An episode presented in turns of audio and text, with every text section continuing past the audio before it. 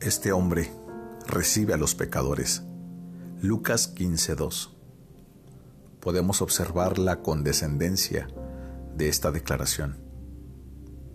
Este hombre es uno que sobresale sobre todos los otros hombres, porque es un hombre que es santo, inofensivo, puro y separado de los pecadores. Este hombre con H mayúscula recibe a los pecadores. Este hombre que no es otro que el Dios eterno, delante del cual la Biblia describe que los ángeles cubren sus rostros. Este hombre recibe a los pecadores. Se requiere de labios de un ángel para describir este acto tan poderoso de amor.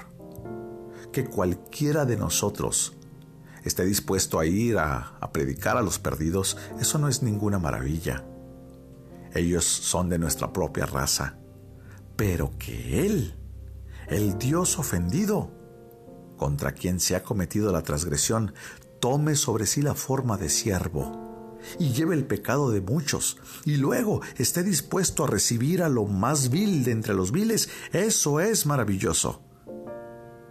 Este hombre recibe a los pecadores, no para que continúen pecando o sigan siendo pecadores, sino que los recibe para poder perdonarle los pecados. Los recibe para justificar sus personas. Los recibe para limpiar sus corazones con su palabra purificadora. Los recibe para preservar sus almas mediante la habitación del Espíritu Santo. Los recibe para capacitarlos para su servicio. Los recibe para darle alabanza y tener comunión con Él.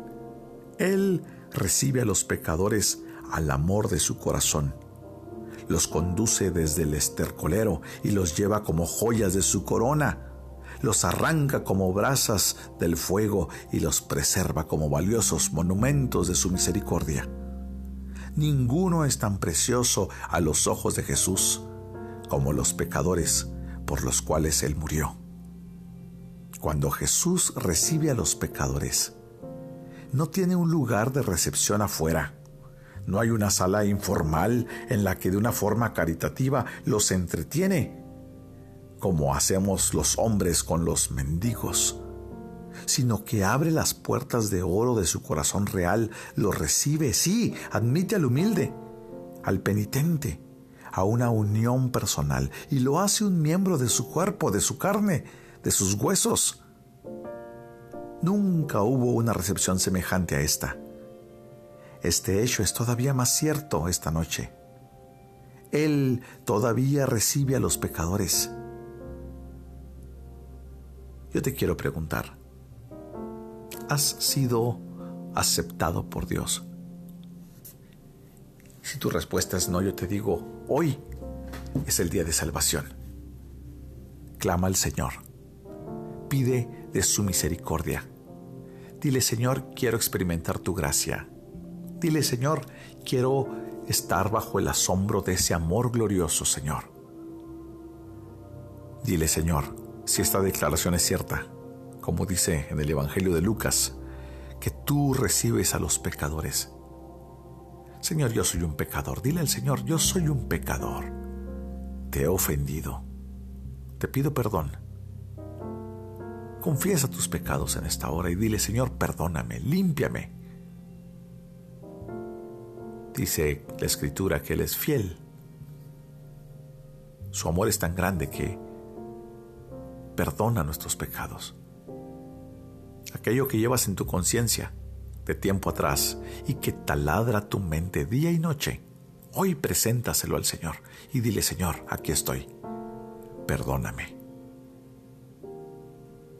Dice la escritura que Él es fiel para perdonar nuestros pecados, para limpiarnos de toda maldad. Señor, en el nombre de Jesús, escucha las oraciones de aquellos que en este momento están orando, Señor. Como respuesta a esta palabra, Dios, en el nombre de Jesús, muestra tu misericordia.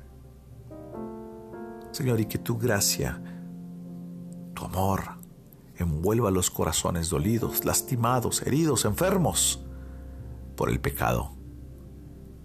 Señor, te adoramos, te bendecimos.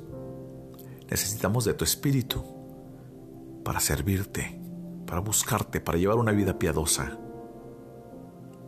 Y aquellos, Señor, que estamos en Cristo, Señor, y que tal vez estamos bajo una vida difícil y posiblemente estamos con pecado oculto.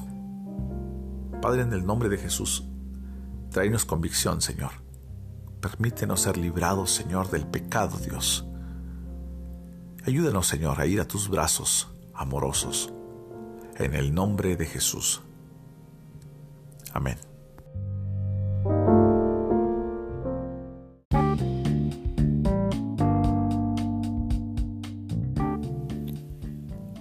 Esta es una obra clásica devocional de inspiración diaria por Charles Spurgeon, en la voz del pastor Esteban Reyes, desde Ciudad Juárez, Chihuahua, México.